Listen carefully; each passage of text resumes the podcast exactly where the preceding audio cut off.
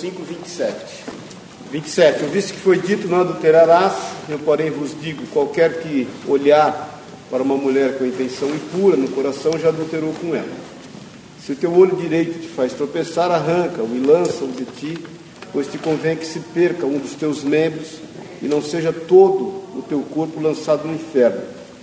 E se a tua mão direita te faz tropeçar, corta, lança de ti, pois te convém que se perca um dos teus membros e não vá todo o teu corpo para o inferno.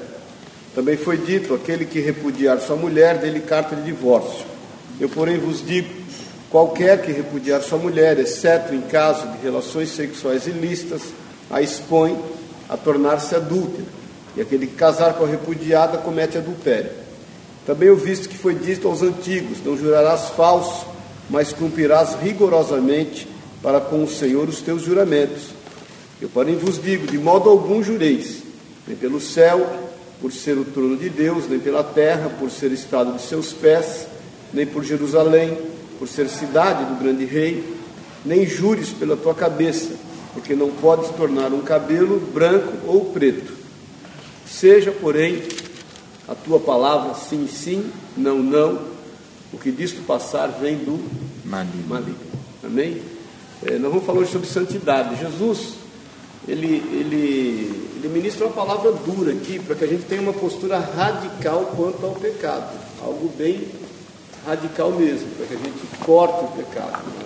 29 e 30 né, versículos, ele diz assim: se teu corpo direito teu olho direito, perdão, te faz tropeçar, arranca fora e lança pois te convém que se perca um dos teus membros e não seja todo o teu corpo levado ao inferno, e se tua mão direita te faz tropeçar, corta e lança de ti. Então, não é que o Senhor, obviamente, quer literalmente que nós estejamos arrancando isso, senão você ia ter caolho e, e, e maneta na igreja. Né? É, mas é quanto a gente ter uma postura realmente radical daquilo que não é dele, que, que realmente não, não o agrada. Não para que a gente também, irmãos, a função do Senhor aqui, nessa ministração que Ele está aos seus discípulos, não é para gerar um peso, mas é para gerar uma conscientização acerca da nossa conduta com o Senhor. E, obviamente, quando gera uma conscientização, à luz da palavra de Deus, gera arrependimento. Então, o que Jesus está ministrando aqui é acerca do como nós podemos estar arrependidos daquilo que não é a vontade dele. Andar em santidade é andar separado. Santo quer dizer separado, santificado é estar em separação. Quando você está em consagração, está separado acerca das questões do mundo. Né? O mundo, você sabe, a gente falou a semana passada, ele tem uma regra, o mundo tem um modelo, se você se encaixa ao modelo desse mundo, obviamente você está fora. A Bíblia diz que aquele que é amigo do mundo não é amigo de Deus. Agora, você pode ser amigo de Deus e influenciar o mundo de forma positiva. Agora, quando a gente está moldado quanto às questões desse mundo, nós deixamos de entender qual é realmente o nosso papel. Abre em Efésios 1, no versículo 4, diz assim: vou ler o 3, tá? Bendito o Deus e Pai de nosso Senhor Jesus Cristo, que nos tem abençoado com toda sorte de bênçãos espirituais nas regiões celestiais em Cristo, assim como nos escolheu nele, antes da fundação do mundo, para sermos santos e irrepreensíveis perante Ele e em amor. Então, a gente tem que entender a nossa eleição.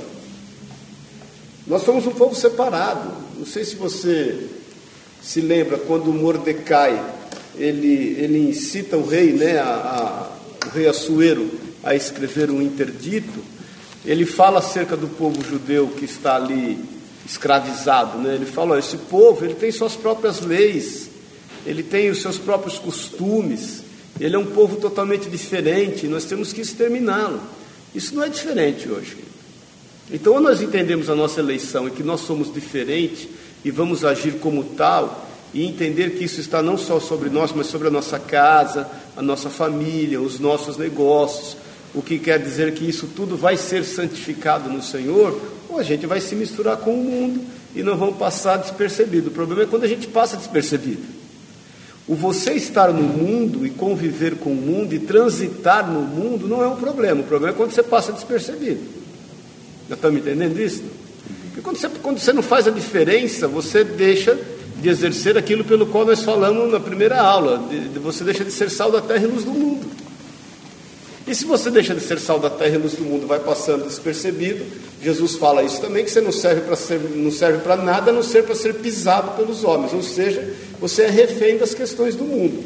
Vai em 1 Coríntios 5, 9 a 11. Já em carta vos escrevi que não vos associáveis, não vos, não vos, não vos associasseis com os impuros.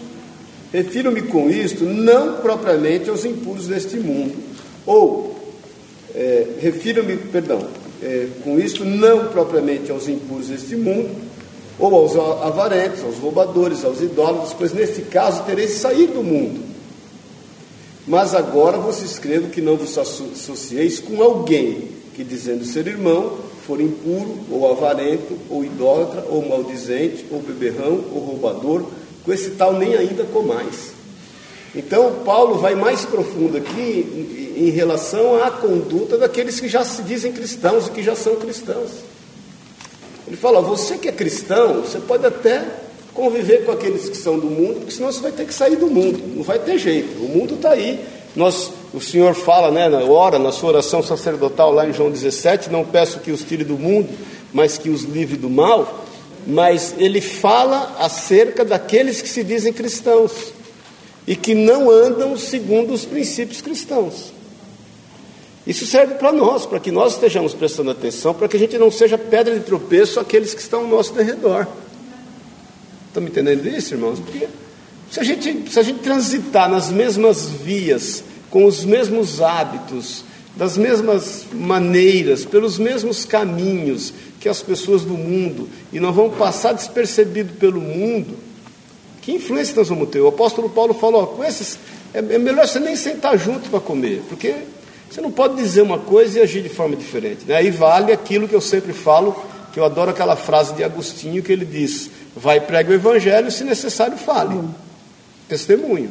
O nosso testemunho faz toda a diferença. Então, já que nós entendemos o quão eleito nós somos e o como nós devemos, obviamente, influenciar aqueles que estão ao nosso redor de forma positiva e não sendo influenciados por ele, tendo postura, nós vamos começar a entender o quando e, e, de qualquer forma que nós devemos manifestar essa santidade. Eu estou dando uma corrida aqui com alguns versículos, depois eu quero entrar naquela questão lá do, do, do, ter vergonha do pecado e ter vergonha de ser pecador. Vai em 1 Coríntios 6, 11. Tais fostes alguns de vós, mas vós vos lavastes, mas fostes santificados, mas fostes justificados em o nome do Senhor Jesus Cristo no e no Espírito. Espírito do nosso Deus. Então, quando você aceitou Jesus como Senhor e Salvador, já começou o processo de santificação na tua vida, de separação. Entenda o seguinte: a nossa consciência ela cauteriza. Quando você vai, a pessoa que está envolvida na, na, nas, nas, questões do mundo, ela está totalmente cauterizada. Ela tá, é, é normal, é normal hoje é, a pessoa adulterar. Normal. Você conversa aí com pais de família, às vezes mulheres. Hoje eu, eu, tá, existe um, um, fato social, né? A, a, mulherada hoje bebe mais que homem e fuma mais que homem. Tem casos de meninas aí de 17, 18 anos já totalmente envolvidas com, com drogas pesadas e que praticam de orgias. Então essas coisas são, são totalmente normais hoje. O que, que é isso? É a cauterização da consciência. A partir do momento que, por isso que eu, eu sempre falo que ah, eu fico imaginando quando Jesus andava, a pessoa de Jesus, a figura de Jesus, o quanto ela constrangia as pessoas. As pessoas choravam, eu creio, ao vê-lo, por causa da santidade. Então a santidade nos constrange. Quanto mais próximo você anda do Senhor, mais constrangido você fica e mais ciente você está da tua condição.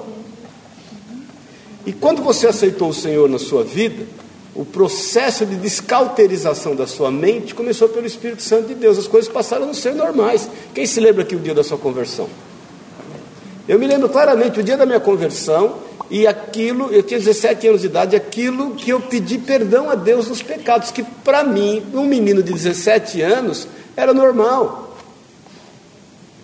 Naquele momento eu tive o primeiro impacto. Falei, puxa, isso que eu estou fazendo, que eu fiz, é extremamente errado. E depois, por isso que a conversão é um processo, né? Muitas coisas elas foram, é, é, o Senhor foi ministrando na proporção em que eu aumentei a minha comunhão com Ele, eu comecei a andar com Ele, mais eu comecei a entender das minhas práticas que eram erradas e questões até culturais. Por isso que eu sempre falo que a conversão é um processo, porque você vai, você vai dia a dia entendendo que aquilo que você fazia não é bom. Deus é misericordioso, né? E isso faz com que a gente é, tenha a ação do Espírito Santo que nos faz crescer até a estatura do varão perfeito. É um processo, é dia a dia. Por isso que é bom nós isolarmos um determinado momento para jejuarmos, termos um tempo de oração, quebrar a carne, para entender se o contexto que nós estamos vivendo está certo, porque às vezes você está. Né? Então o cara, às vezes comercialmente, ele começa a agir com algumas praias, ajeita daqui, ajeita dali, arruma daqui, arruma de lá, e não tem problema, todo mundo faz, e vamos à luta, é assim mesmo. Agora que ele vê, ele está contaminado. Socialmente é a mesma coisa. Amém, queridos? Por isso que a santificação, que é algo eh, que o Senhor determinou para a nossa vida, ela, ela deve ser é, resultado de uma, de, um, de uma constante comunhão, de você estar cada vez mais próximo do Senhor. Hoje, o que a igreja está secularizada é brincadeira. O sexo dentro da igreja, meu irmão, é visto como qualquer coisa hoje. Os jovens já não temem, muitas vezes, quanto a essa questão sexual, porque afinal de contas é normal, faz parte lá do tempo antigo. Não tem nada a ver, a Bíblia fala acerca disso. Quando o Senhor fala aqui acerca da, de repudiar a mulher, olha, é, perdão, vou voltar lá em Mateus 5, ele fala aqui, ó, versículo 32. Eu, porém, vos digo: qualquer que repudiar sua mulher, exceto em caso de relações sexuais ilícitas, a expõe a tornar-se adúltera. Então, ele está falando de duas questões aqui. É, a primeira é a relação sexual ilícita. A relação sexual ilícita não é o adultério. O adultério é adultério. A relação sexual ilícita é a fornicação. Então eu sempre digo para a galera aí, se você é, tem namorado ou namorada, e se você primeiro não tem força juntos, em unidade, para dizer não a uma relação sexual que é ilícita, que é uma fornicação, que é imprópria para esse momento, Entenda o seguinte: no namoro, os hormônios ficam um milhão e meio por hora, né? E o, e o sexo ele é anormal numa relação de namoro. É normal, é uma loucura. Quando casados, o sexo volta a ser normal. Ele, ele toma o seu papel normal, aquele fogo, aquela, aquele, aqueles hormônios que se suicidam, né? que ele sobe lá na ponta do cérebro e se joga para baixo para ver se o hormônio vai saindo pelos olhos, pela lágrima, pela orelha, para quanto é ponto o hormônio quer. É, ele, ele dá uma estabilizada. Aí esse casal que não teve forças para dizer não a essa questão, que aí passa a ser uma questão sim espiritual, ele não vai ter forças para resistir a outras questões dentro do casamento. Então, quando pintar uma crise de ciúmes, ou financeira, ou uma crise de entendimento, ou uma crise quanto a relacionamento, ou uma crise cultural, acabou. Não tem conversa. O casamento deixa de. É, é, quando José descobre que Maria está grávida, ele quis repudiá-la, lembra? Porque ele achou que ela estava envolvida numa relação sexual ilícita. Por isso que Jesus fala que ele liberou a carta de divórcio no tempo de Moisés, porque o coração do homem era duro porque ele tinha dificuldade em perdoar a mulher. Então, se você namora e tem uma relação sexual, você casou com essa pessoa. Casou. Porque a, a, o, casamento se dá em função da relação. É que hoje tem cartório, tem o reconhecimento da igreja, tem. Ah, pega aí 400 a 500 anos atrás. O cara ia lá, eh, ele noivava, né? ele tinha o tempo que ele estava orando lá, ou guardando, não precisava nem ser cristão. Quando ele deitava com a mulher, ou pronto, ali consumou o casamento. Então o cara vai no motel, ele casa. Aí ele deixa ela em casa, ele separa. Amém? Porque ele casou e separou no mesmo dia. Aí depois ele vai de novo, ela vai de novo, vai dar, ele casa. Aí hoje em dia é, é como os tempos de Noé, que se casavam e se davam em casamento. Aí, aí tem os ficantes, né? Então fica com um, fica com outro, fica com dez, casou com dez e separou dos dez. Porque a relação sexual é mais do que a carne, é, é uma unidade de espírito. É espiritual, gente. É muito mais sério do que a gente possa imaginar. Amém? Então, casar e separar, toda hora, todo momento. Aí o, o, o, o, marido, o, entre aspas, né? Ele, ele só quer o bônus, mas na hora do ônus ele sai fora, porque ele não sustenta ela. Ele não paga as contas dela. Ele não põe comida na mesa. Ele não arca com as despesas. É o pai dela que arca. Ou a mãe. Ela, por sua vez, também não, não, não, não tem, não quer o ônus, ela só tem o bônus, porque ela também não vai cuidar das roupas desse coitado. Acertar tudo. Cozinhar para ele. Aguentar os problemas dele. A mãe que se vire. Estão me entendendo? Então, é por isso que eu digo que é mais profundo do que a gente às vezes possa imaginar. Agora, quando. E a igreja, ela tem secularizado, né? Isso virou um padrão às vezes na igreja. Eu me assusto com isso. A forma como as pessoas não levam em conta. Tem gente que sobe no púlpito, olha, eu, eu te falo aqui, eu sou réu confesso, eu já fiz muita bobagem na vida. E ainda como cristão, hein? Por isso que eu digo, eu, eu, eu entreguei minha vida para Jesus com 17, tive o primeiro impacto daquilo que eu fazia que era errado, e depois o processo de conversão começou na minha vida. E hoje eu vejo de coisas que eu fazia que para mim não eram erradas, até porque eu não tinha as conversas que a gente está tendo aqui, eu não tinha quem sentasse, eu não tinha um pastor. Eu, eu, eu, falei outro dia, o primeiro pastor que eu tive efetivamente de conversar, e eu sempre li muito a Bíblia, sempre procurei saber, e, mas sempre tinha uma forma de proceder pessoal. Foi o Amaurim em 92. E eu me converti em 78. Só, só aí foram 14 anos. Então são, foi, foi um processo. Um processo que foi acontecendo, que Deus foi ministrando. E, mas eu te falo que mesmo na época da ignorância, quando eu, eu comecei a pregar o evangelho de púlpito em 86, que eu via que eu alguma coisa não testificava, eu não subia no púlpito. Eu não subia. Eu ia me santificar, ia buscar a direção de Deus, para depois subir no púlpito. Cuidado quando você sobe no púlpito, e eu não estou te falando de religiosidade, hein? Isso não é religiosidade. Cuidado quando você se envolver, se envolver nos afazeres das coisas do Senhor. Não estou te falando da casa, do Senhor, das coisas do Senhor. Amém?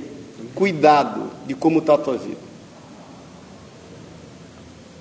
Estou sendo claro, irmãos? Não é religiosidade, estou falando por experiência própria. Eu sempre tive esse senso. Opa, tem, acendi uma luz vermelha na minha consciência. Isso é um processo do Espírito Santo. Não sou melhor que ninguém, né? Isso é um processo do Espírito Santo. Que foi descauterizando a minha consciência. Aquilo que estava cauterizado, que era normal, foi deixando de ser normal.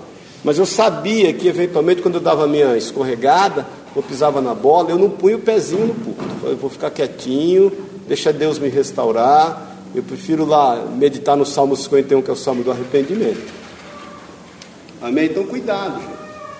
Cuidado quando você sobe no púlpito para servir o Senhor. Por isso que a Bíblia diz que perto está o Senhor. Não é perto, já falei isso para você, acerca é, é, da sua volta, mas perto acerca de proximidade. O Senhor está vendo tudo. A Bíblia diz que nós temos que levantar a Ele mãos santas. Amém? Então, quando você está servindo ao Senhor, você está gerando o que? Vida, não é isso? Não é rios de água viva que fluem do nosso, nosso do, que fluem do nosso interior?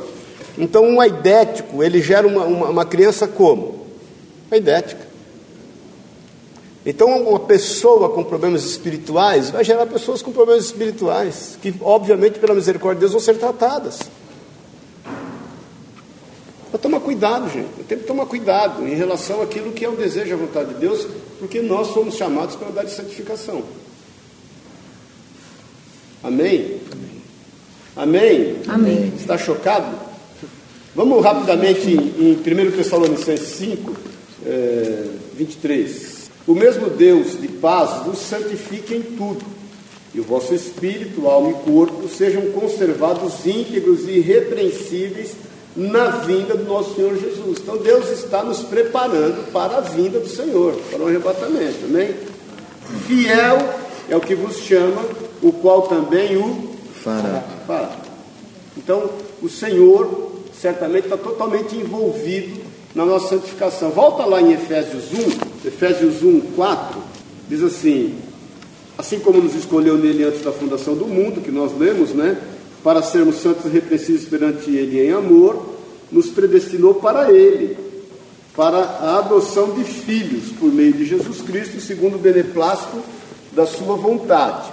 O, o seis, para louvor da glória da sua graça, que ele nos concedeu gratuitamente no amado. E o sete, no qual temos a redenção pelo seu sangue e a remissão dos pecados segundo a riqueza da sua graça. Então, quem nos santifica é o Pai, é o Filho e é o Espírito Santo. É um trabalho deles. Desde que a gente esteja aberto. Desde que a gente queira. O problema é que a gente tem um, um, um anelo, porque a, a, a, Bíblia diz que o homem espiritual cogita de coisas espirituais e tudo ele discerne. E que o homem carnal não discerne todas as coisas, todas as coisas. O espiritual discerne bem todas as coisas. O anelo da nossa carne é forte e às vezes a gente fica meio revoltado. Por que, que eu não posso? Isso é um princípio de rebeldia. Não é que o Senhor ele quer judiar e quer nos, nos pôr de castigo, não é nada disso, gente. É porque não nos faz bem. É, o conceito de pecado, já falei para vocês, ele não pode ser cultural, se é certo ou se é errado. Isso aí é cultural. O que é certo para nós aqui é errado na África, o que é errado na Índia é certo para nós, e, e, sei lá, e vice-versa. Não é cultural, é o que faz bem e o que não faz bem. O que não faz bem para o homem aqui não faz bem para o homem na África, não faz bem para o homem na Índia, não faz bem para a mulher em canto nenhum. Então, a questão do pecado se atém ao que não realmente faz bem ao homem. Você deve ter ouvido inúmeras vezes, eu cresci na minha trajetória cristã ouvindo que Pecado é errar o alvo. Às vezes nós ficamos em dúvida quanto ao alvo e quanto à flecha. Quem que é a flecha, quem que é o alvo? E é realmente, a palavra quer dizer isso, errar o alvo, mas nós temos que ter clareza quanto ao alvo e quanto à flecha. Porque não se atém a questões cultu culturais. É que a gente fica rebelde, porque já que todo mundo faz, por que a gente não pode fazer também? Qual o problema se Jesus não nos perdoa? Irmãos, nós vamos ter consequência. Se você entende que você é um povo separado, que você é um povo eleito, que você foi chamado para fazer a diferença, isso já é bom demais. Agora você tem que entender que todas as vezes que você cometer pecado, obviamente o Senhor vai te perdoar, mas você vai administrar consequência. Quem quer administrar consequência? Então é melhor a gente ter temor. É aquilo que José, quando tentado pela mulher de Potifar, ele fala assim: Eu não pecaria contra o Senhor meu Deus e eu não cometeria tal erro quanto a Potifar, que tudo me confiou dentro do seu palácio, menos a você que é sua mulher. Então ele era temente a Deus e ele respeitava o seu próximo. E isso é uma obra de Deus Pai, de Deus Filho e Deus Espírito Santo. Vai em Hebreus, no capítulo 12. Aí eu quero avaliar com você acerca da nossa vida, porque, vou falar a verdade, obrigado, né? Acabei de ficar convencido que sou um pecador, que não tem jeito na minha vida, que o negócio está feio mesmo, que até agora só fiz bobagem. Irmãos, eu estou com 54 anos, né? Já te falei 30 e. Tralalá aí, 30 e. Nossa, quanto? 37. 53, 36. É, buscando ao Senhor, eu entendi isso na minha vida. Eu sou pecador. Nós somos pecadores. A questão é como você lidar, primeiro com a reincidência, né? Tem hora que você precisa parar. Segundo, é com a conscientização das consequências que você administrou, tem administrado. Não só para você, hein? Aqueles que você ama. Então, consequências na sua casa, com seus filhos, esposo, esposa, seus pais. Porque a, a gente às vezes tem facilidade de administrar consequências quando ela é só para cima da gente, mas quando ela reverbera em quem a gente ama, a gente fica mais. Amém? Amém. Então, Hebreus 12, 14 diz aqui: Segui a paz com todos e a Santificação. santificação, sem a qual ninguém verá ao Senhor. E aí? Quem é que vai ver o Senhor aí? Diga amém. Amém. Como é que nós vamos fazer, gente? Quem é que vai ver o Senhor? Por isso que eu comecei dizendo para você, quando Jesus dá essa palavra dura e nos propõe para que radicalmente a gente lute contra o pecado, não é para gerar peso, é para gerar uma conscientização, e quando gera conscientização, quando há uma proximidade do Senhor, gera o arrependimento. Aí você caiu num outro processo, pronto, arrependi, vi que eu sou pecador. Aí você conscientizou, sou pecador, pisei na bola. Como é que nós vamos lidar com isso? Isso faz toda a diferença. Amém? Que é o que eu sempre falo, que eu quero aprofundar com você, daqueles que têm vergonha do pecado. Então, ponto. Fui pego no flagra, estou administrando a consequência. A conversa ficou ruim, todos vão perceber. Eu vou estar exposto. Aí isso me gera uma vergonha. O que é que vão pensar de mim? É a primeira proposta que Satanás manda, isso é de Satanás. Amém? O que vão pensar ao meu respeito? Isso aí é você ter vergonha do quanto o pecado pode impregnar e contaminar a sua vida. Esse é um problema sério na vida de um cristão. Vai em Gênesis, vou te citar alguns exemplos, capítulo 27, 36. Fecharam? Quero que você preste bem atenção nisso. Diz aqui assim: Disse Esaú: Não é com razão que se chama ele Jacó, pois já duas vezes me enganou, tirou-me o direito de primogenitura e agora usurpa a bênção, que era minha. Disse ainda: Não reservaste, pois, bênção nenhuma para mim. Você sabe que Esaú vendeu o seu direito de primogenitura, né? Uma sopa. Por causa do prato de lentilha. Ele era chamado, depois os descendentes de Esaú passaram a ser chamados Edomitas, porque é, Edom ela, ela é uma região onde tinha essa lentilha, que é uma lentilha vermelha. Esaú era um cara vermelhão, ruivo, tipo o Tatá.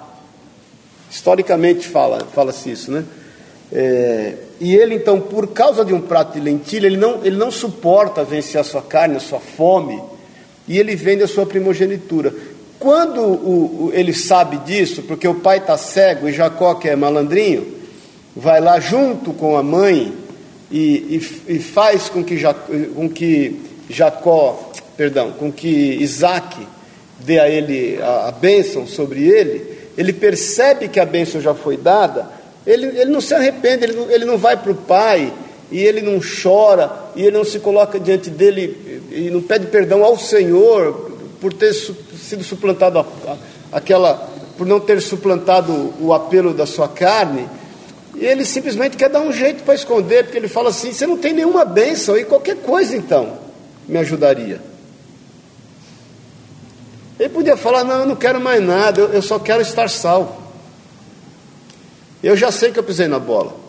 Eu quero agora administrar a minha situação atual e eu quero ver o que Deus tem para mim, porque Deus há de ter misericórdia. Não, ele falou: Me dá uma bênção, porque ele não queria sair perdendo de jeito nenhum. Ele não queria se expor. Ele realmente tinha vergonha daquele erro, daquele pecado.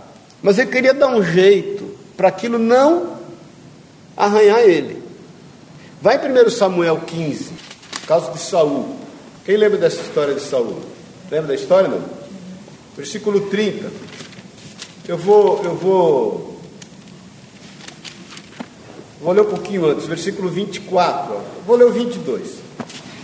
Você só entrar no contexto. Porém, Samuel disse: Tem porventura o Senhor tanto prazer em holocaustos e sacrifícios, quanto que se obedeça a palavra?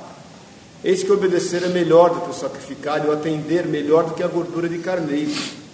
Porque a rebelião é como pecado de feitiçaria, e a obstinação é como idolatria e culto a ídolos do lar. Visto que rejeitaste a palavra do Senhor, ele também te rejeitou a ti para que não sejas rei. Então disse Saul a Samuel: Pequei, pois transgredi o mandamento do Senhor e as tuas palavras, porque temi o povo e dei ouvidos à sua voz. Então, olha aqui para mim um pouquinho. Ele reconhece que ele pecou? Aham. Reconhece. Ele, ele arrepende, mais ou menos. Primeiro porque ele, ele já começa a arrumar em quem pôr a culpa. Ele fala, o povo de qualquer forma me influenciou. Eu temi esse povo, eu temi as consequências, e eu, mas ele até reconhece que houve um erro por parte dele. Porém, Samuel disse a Saul: Não tornarei contigo, visto que rejeitasse a palavra do Senhor, já ele te rejeitou a ti, para que não sejas rei sobre Israel. Virando-se Samuel para Seair, Saul segurou pela orla do manto e este se rasgou. Então Samuel lhe disse: O Senhor rasgou hoje de ti o teu reino, o reino de Israel, e o deu ao teu próximo, que é melhor do que tu. Também a glória de Israel não mente, nem se arrepende, porque não é homem para que se arrependa. Então disse Saul: Presta atenção, pequei, honra-me, porém, agora diante dos anciãos do meu povo. O que, que você percebe aí? Ele tá está me- querendo consertar, né? Está querendo, sei lá. É. Ele não chama a responsabilidade para ele, fala realmente. Primeiro que ele estava preocupado com, com, com o reinado. Ele não queria perder a coroa. Era mais importante a coroa do que ele e a salvação dele, do que o Senhor. Segundo, que ele, ele, ele tem a confissão, que aí é a questão do remorso e não do arrependimento, né? E ele, ele fala: ó, Eu pequei, mas é o seguinte, perante os homens, vamos fazer aí com que eu não fique tão exposto. Me abençoa perante as pessoas. Vamos deixar isso só entre nós. Porque aquele que tem vergonha do pecado, ele não quer se expor. É normal, às vezes o marido quando pisa muito na bola, ou a mulher quando pisa muito na bola, e, e aí ele, ele, assim, ó, se contar para alguém, acabou. Se o pastor souber, então, eu te já era. Eu fiz isso, já aconteceu comigo. Demos uma crise, eu assumi um bravo uma época, em 92, e aí ela, uma serva de Deus, conversava com a Mauri. Eu lembro uma vez eu estava em Goiânia, e eu liguei para ela, é, eu falei, é o seguinte, hein, se ficar falando para a Mauri, eu, eu chego em casa e já arremeto, já trem de pouso e vou embora de casa. Eu estou falando é de mim mesmo, não estou falando de ninguém não. Por quê? Porque a gente não quer se expor. Amém? Porque nós criamos perante as pessoas uma, uma, uma, uma conduta, uma máscara. Um... Quem está me entendendo, diga não. E se alguém quiser descobrir, é o seguinte: deixa ele, porque eu. Isso é a vergonha do pecado. Você sabe que há o pecado, você é consciente que há o erro. Mas você não quer ninguém envolvido, porque isso é um problema teu. Amém? Por isso que Saul fala aqui, ó, pequei, honra-me, porém, agora diante dos anciãos do meu povo e diante de Israel, e volta comigo, para que adore o Senhor teu Deus. Está me entendendo isso? Porque a partir do momento que nós entendemos que há o erro, que há o pecado, e que isso obviamente tem que gerar o arrependimento, nós temos que é, realmente e, e- e vamos se expor mesmo, qual o problema? Vai ter consequência? Vai, vamos administrar. Na minha opinião, né, o que, que Saul poderia fazer? É o seguinte, já perdi. Ia mudar alguma coisa? Ele já perdeu a coroa. Já ia perder. Tanto que ele passa ainda um período grande perseguindo a Davi. Ele não aceitava perder a coroa. Ele não aceitava aquilo, ele era totalmente rebelde. Já perdeu mesmo? Eu penso assim, irmãos, é o seguinte: o que não tem solução, solucionado está. Não tem, resolveu, vamos expor logo, vamos resolver, vamos acabar com essa angústia, porque Satanás é acusador. Se ele fica com aquele trem ali, por isso que a Bíblia diz que nós devemos confessar os pecados uns aos outros para que nós sejamos curados, não é isso? O que não quer dizer, deixa eu te falar de novo, que isso vai isentar da consequência, amém? Não vai isentar da consequência, mas pelo menos Você está resolvendo uma parte espiritual da tua vida para que você não você seja curado, para que você não cometa o mesmo erro. Vai em Mateus 27. Achou aí, não? Versículo 3. Então Judas, o que o traiu, vendo que Jesus fora condenado, tocado de Remorso. remorso. Essa, essa, esse remorso, irmãos, pode-se dizer que é um arrependimento, porém, é um arrependimento que não está disposto a pagar o preço. Ele arrependeu, mas ele não quer assumir a bucha. É aquilo que o Fernando Henrique falava, que eu acho interessante. Quem pariu Mateus que balance. Fala, né? Ele foi tocado de remorso, devolveu as 30 moedas, as 30 moedas de prata aos principais sacerdotes e os anciões, dizendo, olha o que ele diz: pequei, então ele tem consciência do pecado, traindo sangue inocente, ele sabe o que ele fez exatamente. Eles, porém, responderam: que nos importa, isso é contigo. Então Judas, atirando para o santuário as moedas de prata, retirou-se e foi enforcar-se. Então Judas vai lá, ele se enforca, porque ele, ele quis comprar de volta a sua reputação, ele quis devolver as moedas. Falou: ó, eu paguei, eu, eu, eu, eu cobrei 30 para trair o Senhor, e eu estou pagando 30 para eu não ser exposto. Quando os caras não aceitam aquilo, ele está tão preocupado com a sua reputação que é mais barato ele se enforcar. Porque imagina o que iam falar dele.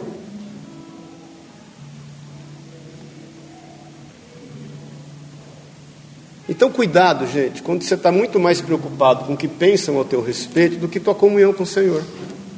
Quando você está muito mais preocupado com a consequência dos seus delitos e pecados do que a comunhão com o Senhor. Cuidado com isso. Vai logo à luta. Por isso que Jesus fala várias vezes, né? Que ele perdoa os nossos pecados. Ele, quando, quando ele pega lá, a mulher pega em flagrante de adultério e que ela vai ser apedrejada. O apedrejamento seria uma salvação, porque perante a lei, aquele apedrejamento dava a ela direito de salvação, perante a lei de Moisés. Ela ia pagar, ela ia cumprir a pena. E Jesus, ela olha, está tudo ali, aí ela olha e, e, e fala: E agora o que eu faço? Jesus falou: Quem te condenou? Não, nem eu. Vai e não peques mais. Marcos 2, o paralítico, lá e, e que ele, os quatro amigos colocam ele, lembra, pelo telhado, e o cara está lá, e todo mundo começa ali a razoar, o que, que o senhor ia fazer? Ele fala assim: O senhor, ó, vocês acham que é mais importante perdoar, é, curar do que perdoar pecados? Ele olha para o homem e fala para o homem o quê? Pega o teu leito, levante e ande, vai embora. Agora vai e não peques mais. Jesus na casa de Simão, o que fora leproso, está lá, a mulher chega, ela quebra o jarro de alabastro, né, com um guento, e joga no Senhor, e unge ele da cabeça aos pés, e ali o, o homem, Simão, que fora é, é, leproso, fala, ah, se ele soubesse quem é ela, Jesus obviamente que discerniu o espírito dele, falou: rapaz, eu cheguei aqui, você nem me osculou, ela não para de beijar meus pés, você nem me ungiu, ela me ungiu inteiro, rapaz, você nem me deu água para lavar os pés, ela com lágrimas. Aí fala para ela assim: querida, vá em paz, a tua fé te salvou, agora não peques mais. Então, cuidado, quando ela ali na frente de todos, ela se expõe publicamente. A mulher pega em flagrante de adultério se expõe publicamente. Aquele paralítico podia falar: oh, Jesus, misericórdia, eu já sou paralítico, já cheguei aqui num estado de, de totalmente de dificuldade. O Senhor expõe a minha vida perante todo mundo aqui, é o motivo pelo qual eu estou paralisado. Ele não, ele falou: é o seguinte, é verdade, eu sou pecador mesmo, eu quero é andar. Então, cuidado quando a tua preocupação é maior acerca daqueles que estão ao teu redor do que com o Senhor. Vai em Mateus, Mateus 6,1, o Senhor fala sobre isso. Posso ler?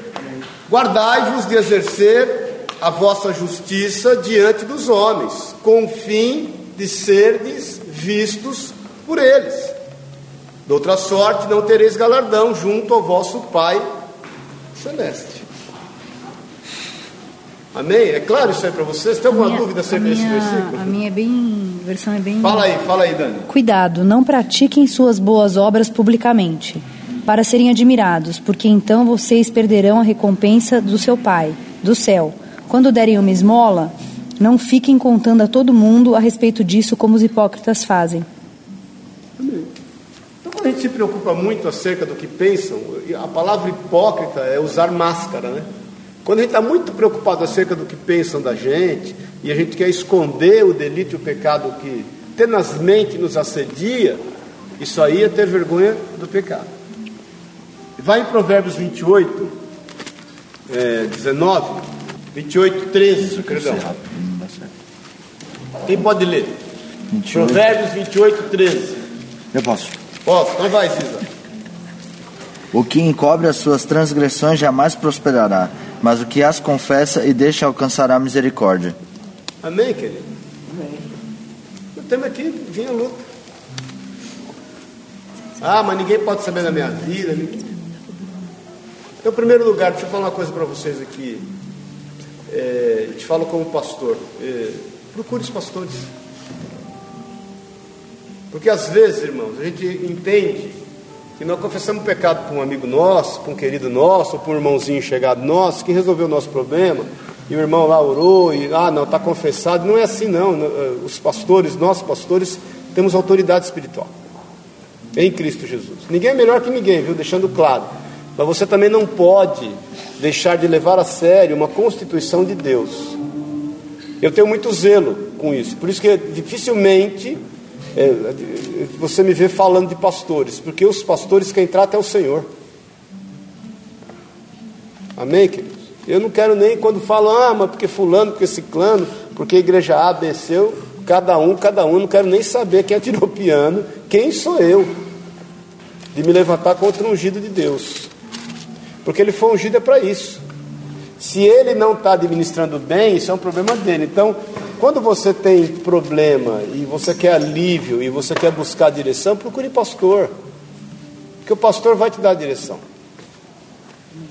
Amém, irmão? Eu te falo, eu não tenho a menor inclinação em ficar ouvindo o pecado dos outros, viu? não tenho a menor curiosidade. E, e falo de coração que não tem nada que me assusta. Eu já ouvi tanta coisa na minha vida, já ouvi duas confissões de homicídio, já ouvi tanto, tanto pecado. às vezes eu fico pensando o, o quanto vale a criatividade do homem, né? E o quanto o homem acha que vai surpreender Deus quanto ao seu pecado. Não vai surpreender o Senhor nunca. E eu, particularmente, não, difícil alguma coisa me assustar, mas tem que haver essa confissão, tem que haver, porque, e tem que haver o abandono, porque o que encobre e continua fazendo não vai prosperar nunca. Mas o que confessa e abandona, esse vai prosperar. Amém? Amém? Então, rapidamente lá, abre em 2 Samuel 12. Vocês se lembram que Davi, ele arma lá com Urias, lembram-se disso? Não? Sim. Davi se apaixona por Sabá, dá um jeito de, de possuí-la, e aí passa três meses, ela volta e fala, rei, eu estou ligeiramente grávida. Ele fala, precisamos dar um jeito nesse trem aí. Manda o marido vir, dá um porre no marido, o marido está lá na batalha, e aí o marido toma um porre, ele manda o marido para casa, agora ele vai lá, vai deitar com a mulher, vai resolver o problema. Ninguém vai fazer conta mesmo. E aí o marido dorme na soleira da porta, lembra? Duas vezes. Duas vezes. Davi fica bravo com ele. Isso é louco. Mas eu não posso, como é, não é digno, não é justo. Os meus irmãos na guerra e eu nos aposentos na intimidade da minha mulher, desfrutando disso. Né? Aí Davi fala, preciso dar um jeito, manda ele de volta para a batalha com um bilhete para Joabe dizendo: Olha, põe ele na frente da batalha e tira dele a retaguarda. E o que acontece com Urias? Morre no mesmo dia, na mesma hora ele morre. Davi está resolvido o problema.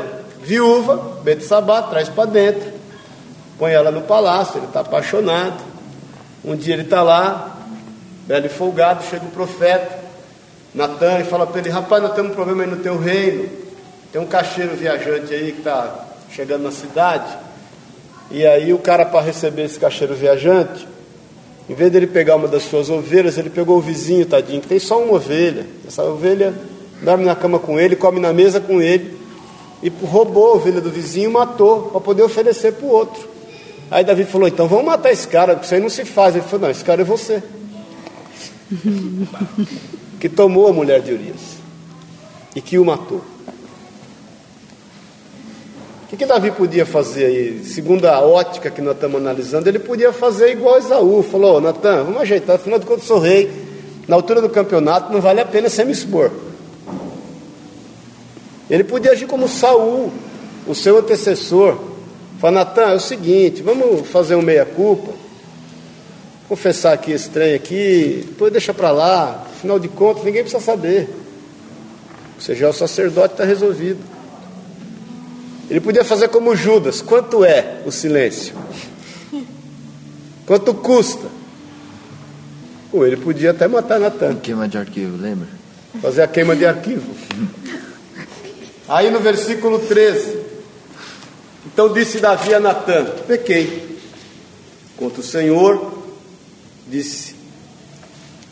É, então disse Davi a Natan: Pequei contra o Senhor. Disse Natan a Davi: Também o Senhor te perdoou o teu pecado não morrerás.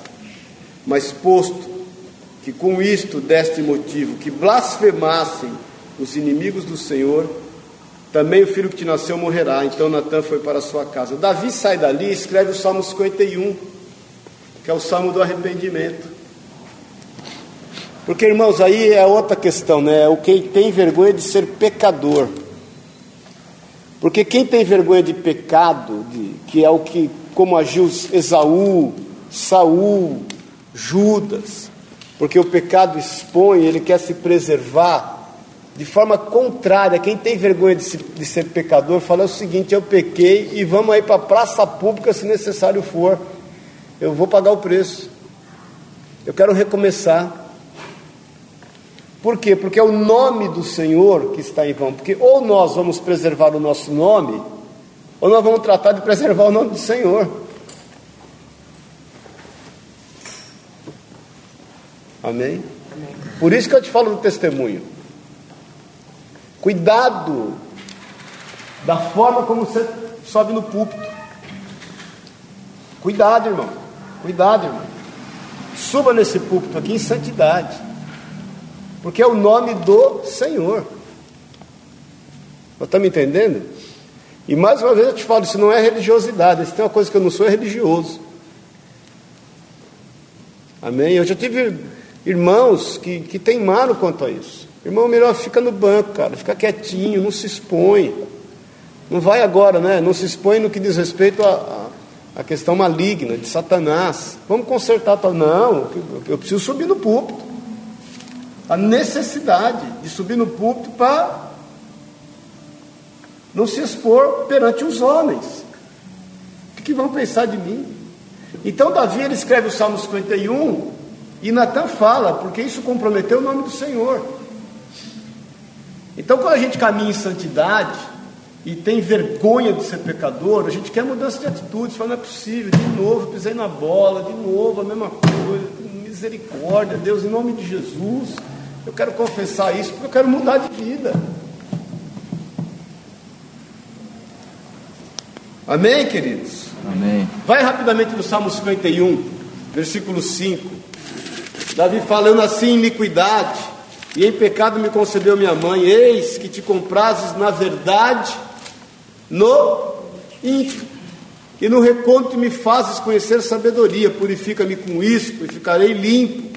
Lava-me, ficarei mais alvo que a neve. Faz-me ouvir júbilo e alegria, para que exulte os ossos que esmagastes quando o teu rosto dos meus pecados e apaga todas as minhas iniquidades. Cria em mim, ó Deus, um coração puro, renova dentro em mim um espírito inabalável.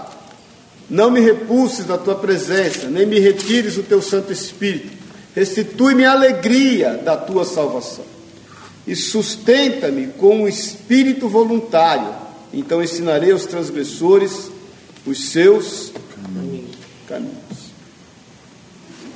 Amém? Quem se lembra da questão de Pedro? Vai lá em Mateus 26. Você sabe que Pedro negou Jesus, né?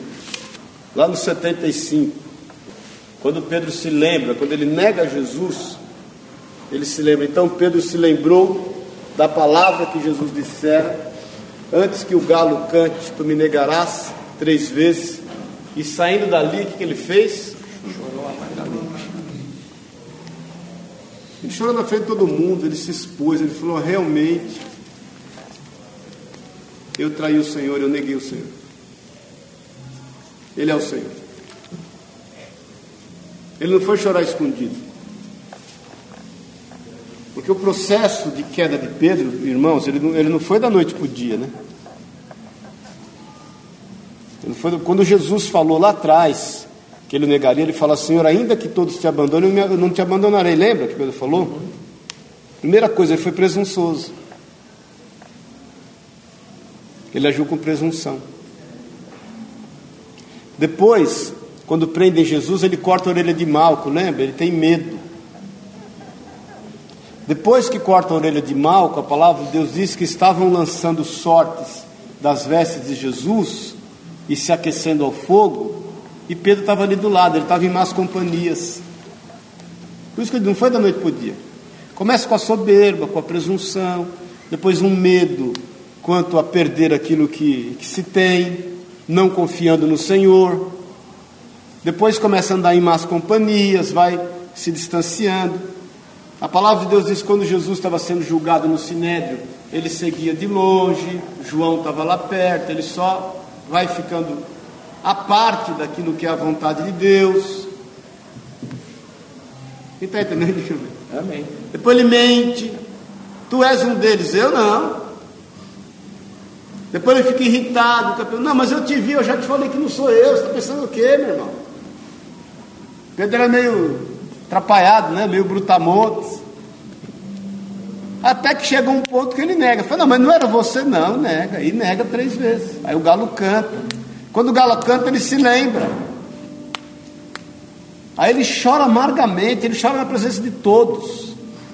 Pode ter certeza que Malco viu ele chorar, aquele que ele cortou a orelha.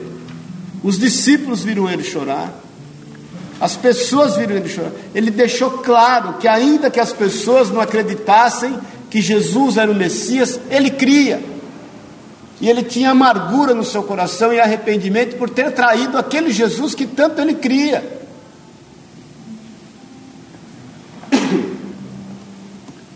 Então, se o pecado tem que gerar alguma coisa em você, meu irmão, primeiro, que te leve aos pés do Senhor, em arrependimento, que você ponha a cara a tapa, se necessário for, e que você conte com a misericórdia de Deus, não dos homens. Porque os homens pelos quais a gente muitas vezes busca que tenham misericórdia são os que menos têm. Eles não estão nem aí.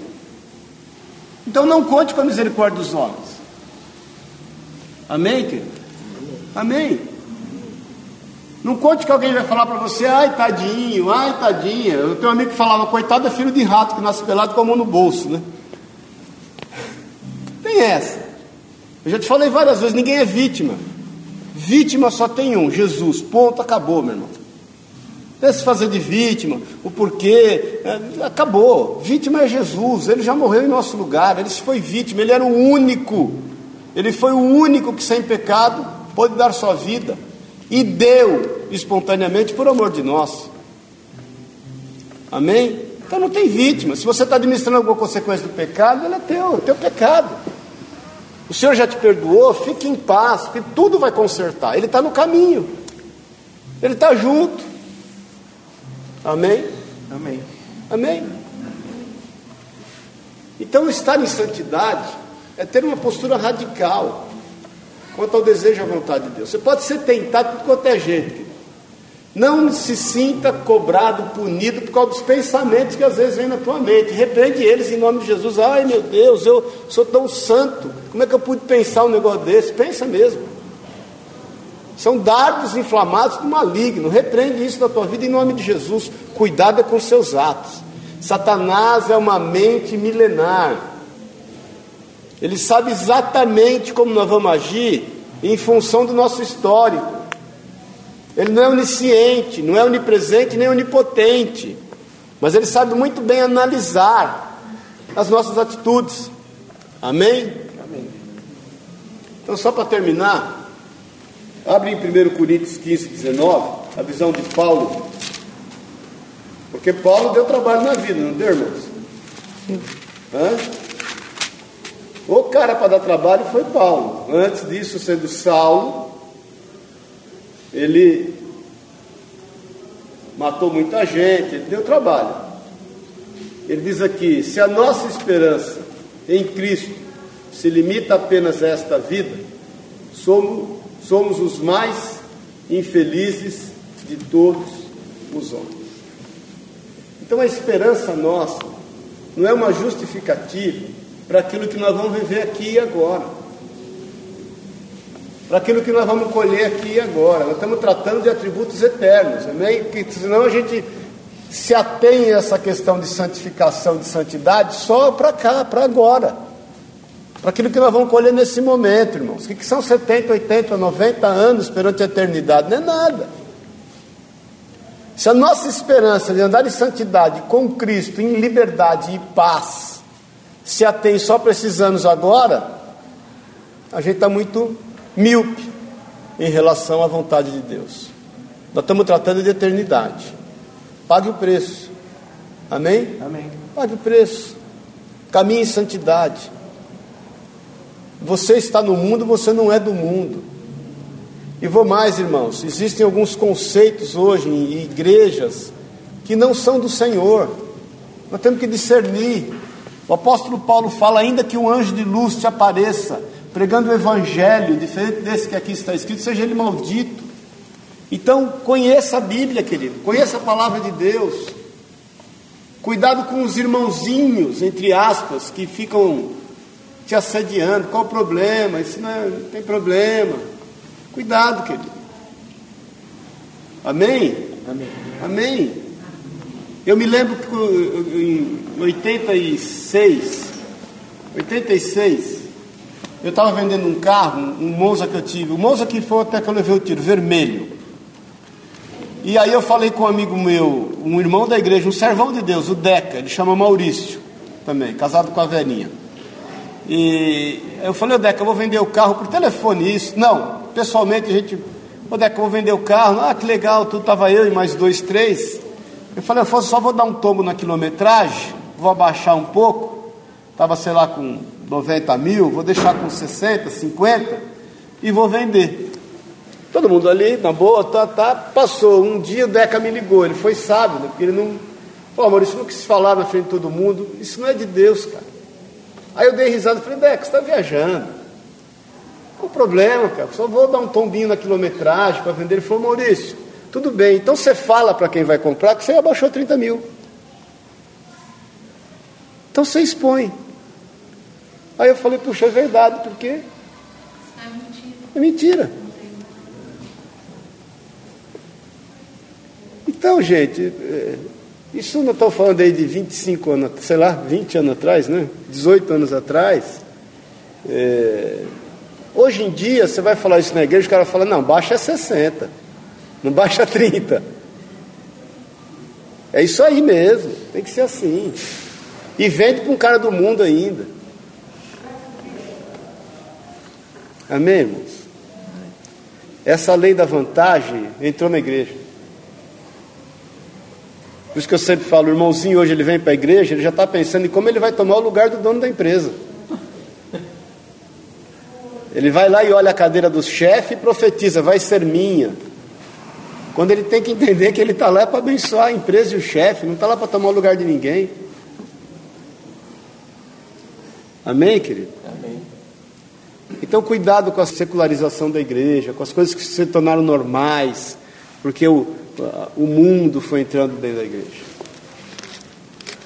Amém? Amém. Estamos conversados?